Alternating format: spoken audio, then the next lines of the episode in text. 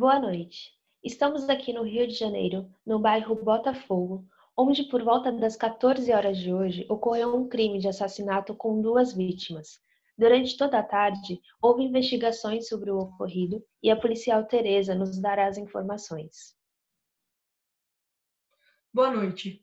Por volta das 14h30, recebemos um chamado informando que a vizinhança escutou dois barulhos altos vindo de uma casa onde acreditavam ser tiros. Chegando aqui, entramos na suposta casa e vimos o assassino sentado no sofá com a roupa ensanguentada e os dois corpos mortos.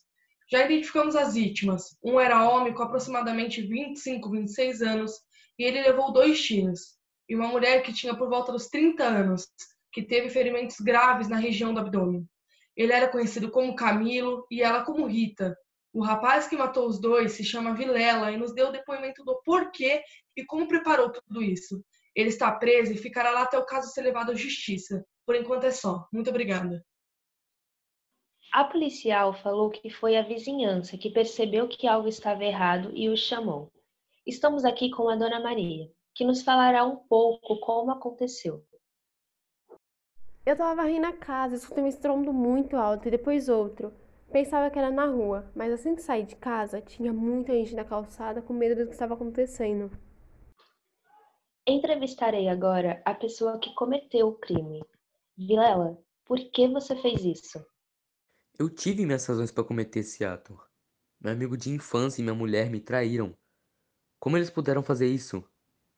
Camilo e eu éramos muito próximos. Logo depois de eu ter casado, nos unimos cada vez mais. Eu fiquei muito feliz que minha esposa e ele estavam se dando bem. Eu mal podia imaginar o que estava acontecendo. Eu achei estranho que depois de alguns meses, Camilo se distanciou de repente. Ele dizia que estava apaixonado por uma moça e que precisava dar atenção a ela. Mesmo assim, aquilo era motivo para se distanciar? Eu fui até a cartomante e ela me mostrou nas cartas que algo estava errado. E que era bom eu tomar cuidado com Rita e Camilo. Eu não queria acreditar, mas eles estavam tão próximos e Camilo estava distante. Tudo estava se encaixando. Eu pedi ajuda e planejei tudo. Eles me traíram. Camilo veio até minha casa após eu ter mandado um bilhete pedindo para que o mesmo fizesse isso. Quando ele chegou aqui, tudo aconteceu. Ele era meu amigo e ela era minha esposa. E fizeram isso comigo. Quando Camilo estava a caminho da casa de Vilela, percorreu a grande parte desse trajeto com seu José, que nos contará o que aconteceu nesses minutos. Ele estava muito agitado quando me pediu para seguir com o tio Buri até o destino. Parecia muito ansioso e aflito com alguma coisa. Quando estávamos na rua da velha guarda, nos deparamos com uma carroça que caiu no meio da rua. Fomos lá parados até ele me pedir para esperar enquanto ia visitar cartomante. Fiz o que ele pediu, esperei. Depois de uns 20 minutos, ele voltou. Estava muito feliz. Parecia aliviado, em paz. Totalmente diferente de quando eu vi pela primeira vez. Depois de alguns minutos, chegamos no destino. Ele me agradeceu e entrou na casa. Encontrei um amigo e fiquei conversando com ele. Depois de uns 10 minutos, estava virando a esquina não escutei o barulho alto. Cartomante, o Vilela disse que ele descobriu a traição quando foi visitar a senhora e que aparentemente Rita também fazia isso. Poderia nos explicar? Eu conhecia Rita. Ela vinha me visitar e pedir conselhos com frequência. Muito triste lo que ocorreu.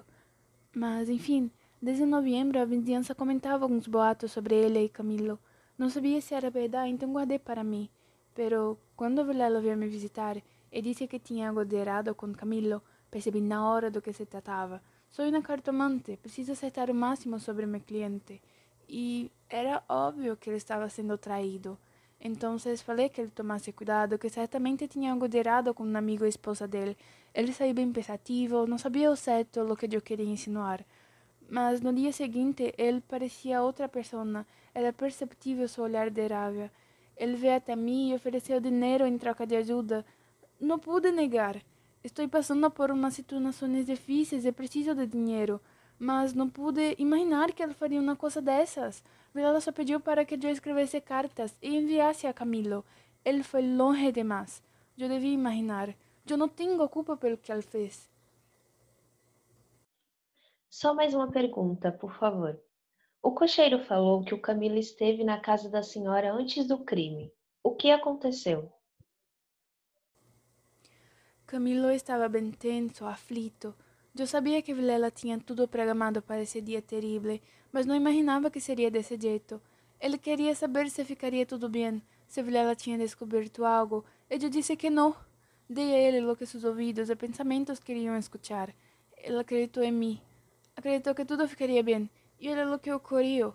Ele saiu da minha sala feliz, deixou muito dinheiro em troca das minhas palavras e foi embora.